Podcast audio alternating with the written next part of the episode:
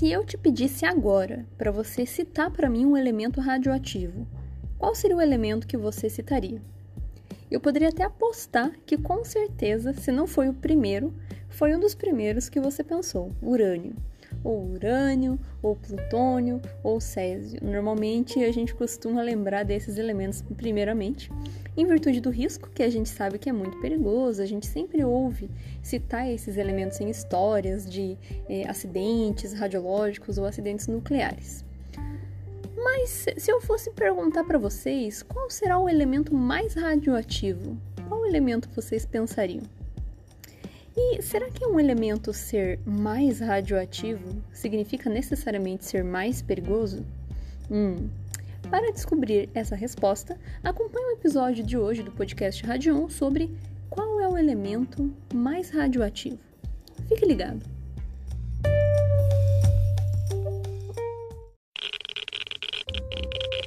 Radiation detected. Red.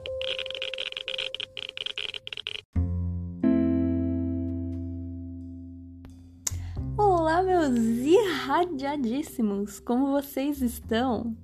Aqui quem fala é a Paola e no episódio de hoje eu vou falar um pouquinho a respeito do elemento mais radioativo do mundo, né? Ou melhor, não do elemento em si, mas como que a gente faz para saber, né, qual que é o elemento mais radioativo? Como que a gente mensura isso? E, bom, antes de eu falar disso, só é importante pontuar que essa explicação que eu estou dando para vocês, eu tirei com base em um vídeo que eu assisti do canal Ciência Todo Dia. Tem um rapaz que se chama Pedro, ele é físico, ele é o dono do canal, e ele deu uma explicação que eu achei muito bacana e eu vou, né, usar muito do que ele explicou para fazer analogias aqui para vocês, para que vocês também entendam. Né? Então, recomendo até que vocês assistam o vídeo dele, porque tá bem bacana. Enfim, então, Falando aí sobre o elemento mais radioativo, eu acho que é muito interessante a gente retomar aqui o conceito de radioatividade para que a gente possa compreender como que se define qual é mais radioativo do que outro. Eu já falei a respeito dos elementos, né, do que que, o que, que é radioatividade no episódio onde eu falo sobre a diferença entre radiação e radioatividade. Nós vimos que são duas coisas diferentes e a radioatividade nada mais é do que um processo físico que acontece no núcleo dos átomos que são muito densos, átomos que são uh, que possuem muitos prótons e muitos nêutrons e que causam desequilíbrio naquele núcleo. E para que ele se equilibre, para que ele se torne estável, ele emite esse excesso de partículas em formato de radiação que pode ser radiação alfa, beta, gama, enfim, né, qualquer que seja a forma de emissão, né? Então, só pontuando que toda radioatividade emite a radiação, mas nem toda radiação vem da radioatividade. Uma vez que nós temos então definido o que é radiação, ou melhor, o que é radioatividade, né, que é esse processo de instabilidade nuclear, logo o elemento mais radioativo vai ser aquele que tem a maior instabilidade nuclear.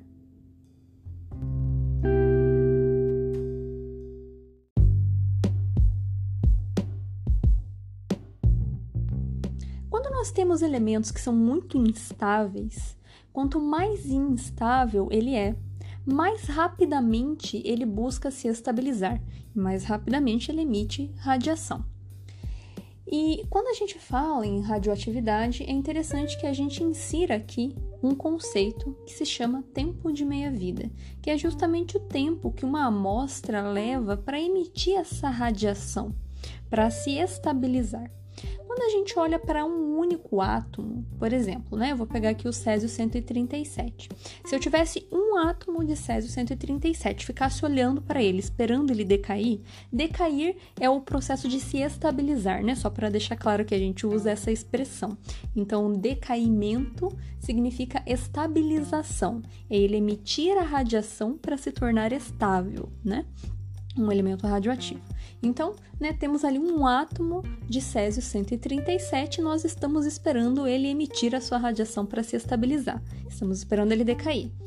A gente não sabe quando isso vai acontecer, porque isso é um processo, é um fenômeno um tanto quanto imprevisível. A gente tem do agora ao infinito para que isso aconteça.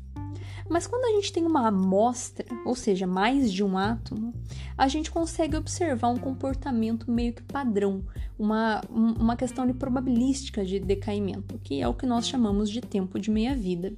Então, por exemplo, digamos que eu tenho uma amostra com 100 átomos de césio 137.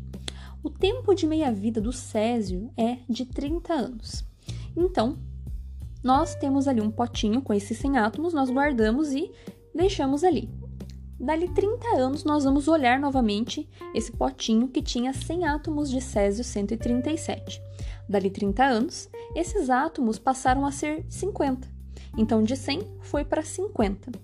E isso quer dizer que os outros 50 se estabilizaram, emitiram a radiação e se estabilizaram.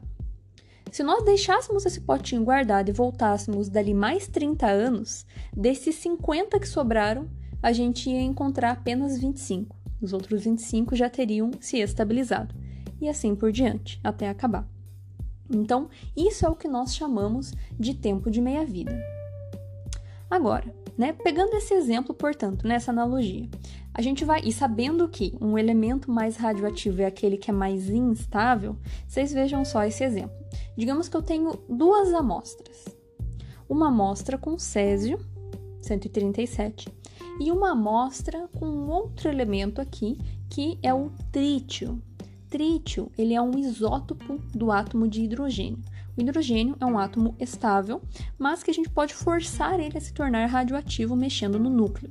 A gente acrescenta, bombardeia o núcleo com partículas e faz com que ele fique instável. A gente cria isótopos, né? Isótopo é, é uma variação de um elemento que é natural ali, né? A gente está variando ele. não sei explicar muito bem isso, tá, gente? Porque isso é mais químico ali, mas é, enfim, né? Tenham em mente ali que nós temos dois elementos. Então, césio 137 e trítio que é um hidrogênio 3. Nós temos duas amostras. Ambas as amostras têm 100 átomos. E nós vamos definir um tempo para olhar essas amostras. Vamos pegar o tempo de meia-vida do césio, que é 30 anos. Então, pegamos aqui nossa amostra no nosso tempo inicial, né, cada um ali com os seus 100 átomos e guardamos lá numa gaveta.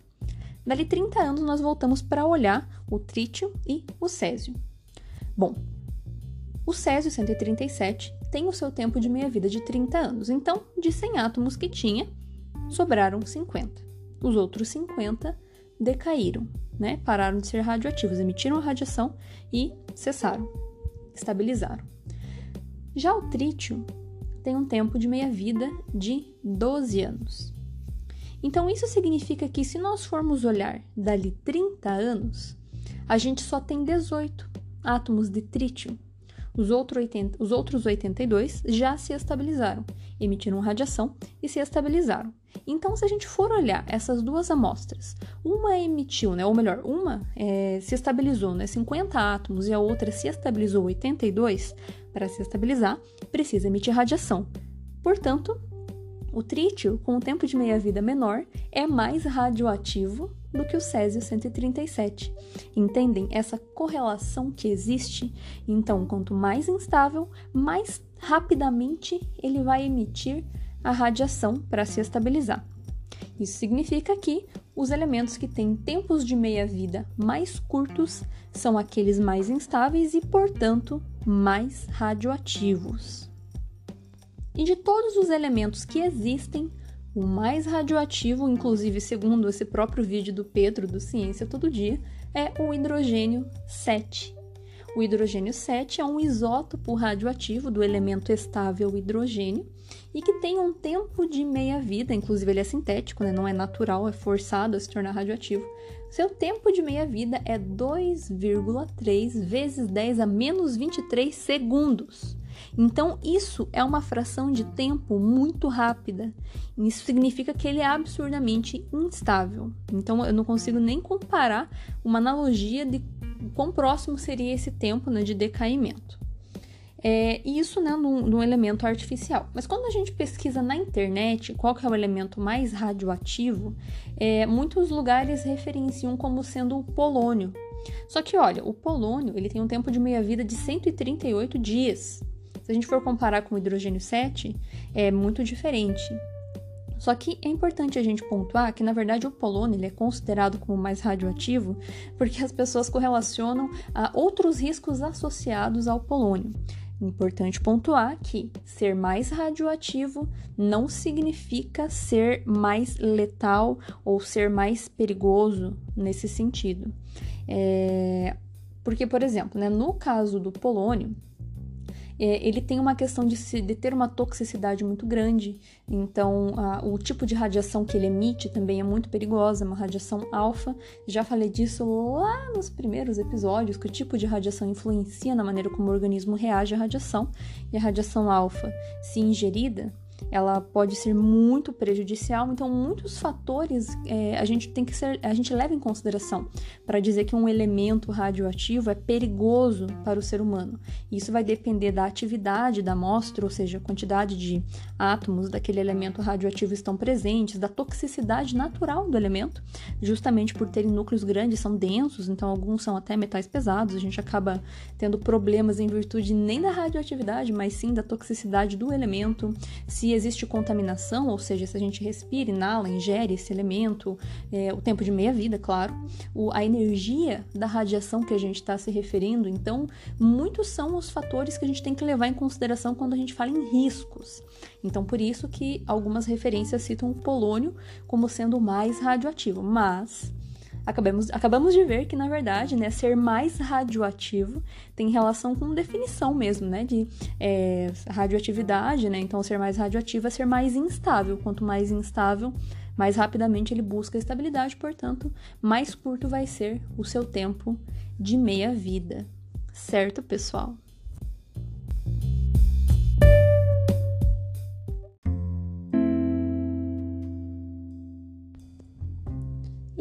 Apenas a fim de compartilhar com vocês uma história para mostrar como o risco relacionado a elementos radioativos é muito relativo, existe uma história lá de 1927 de uma fábrica de relógios onde trabalhavam muitas mulheres para realizar a confecção dessas pecinhas que montavam uma peça de relógio.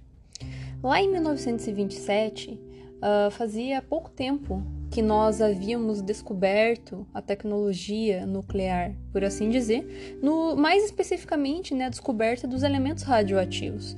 O polônio, o rádio, eles haviam sido descobertos em 1903, a radioatividade em 1896, então tudo era muito recente. Isso significa que as pessoas não sabiam que a radiação trazia riscos à saúde, muito menos que os elementos radioativos eram perigosos.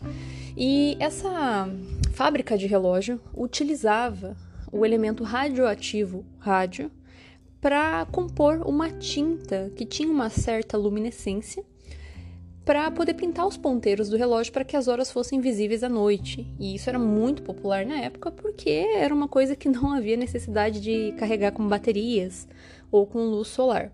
Então era muito popular. Só que as moças que trabalhavam confeccionando esses relógios e pintando esses ponteiros, elas faziam isso manualmente, sem nenhum tipo de proteção e, ainda por cima, elas é, calibravam, por assim dizer, afinavam a ponta do pincel com a língua ou com os lábios para ficar fininho e poder pintar a, a linha né, do ponteiro de um jeito mais preciso problema é que cada vez que elas faziam isso, elas ingeriam uma fração do elemento radioativo, o rádio, que estava na tinta, e se contaminavam. O rádio, quando ingerido, ele até não é tão radioativo, mas o tipo de radiação que ele emite e a maneira como ele interage com o nosso corpo, ou seja, ele fixa nos ossos, ele não sai, ele entra e não sai mais. Fica fixado nos ossos e fica ali emitindo radiação e, portanto, causando danos, né? Então, essas moças que faziam essa ingestão do rádio, conforme o tempo foi passando, foram apresentando uma série de problemáticas, como cânceres ósseos, muitos problemas né, na, na parte do trato gastrointestinal superior, na boca, no esôfago, na garganta, na mandíbula, e elas sabiam que devia existir uma correlação com o trabalho que estava sendo executado ali naquela indústria. Mas, como não se sabiam dos riscos, a gente não tinha comprovação científica de que era de fato por aquilo, e é né, óbvio que os, os proprietários da indústria jamais admitiriam que era em decorrência disso, muitas acabaram morrendo, muitas sofreram com as lesões radioinduzidas simplesmente por um, um descuido, né? Agora, em compensação, atualmente nós utilizamos o elemento radioativo rádio com finalidades terapêuticas. Existe uma modalidade de tratamento de dor óssea causada por metástase de cânceres que espalham para o osso, que são feitas com base em rádio radioativo. Como ele tem fixação nos ossos, ele é injetado no paciente e ele acaba ajudando a diminuir o tamanho das metástases, o que vai fazer com que a gente tenha menos compressão dos tecidos e, por consequência, menos dor. Claro que é tudo feito de um modo controlado, né, para que o benefício seja superior ao risco. Mas para a gente ver, né, como é curioso o fato de um elemento ser perigoso e ao mesmo tempo não ser, no sentido de que tudo vai depender do modo como ele é utilizado, das questões de proteção e dos cuidados que a gente toma de modo geral. Então, eu espero que você tenha gostado desse episódio. Novamente, pontua aqui caso você queira é, que eu explique alguma coisa específica ou queira sugerir uma temática. Me chame lá por e-mail, radiaçãoparaleigos.gmail.com ou pelo Instagram, onde eu sempre estou postando uma série de coisas a respeito de tudo que eu falo aqui, para ficar um pouco mais visual. E nos vemos no próximo episódio. Muito obrigada!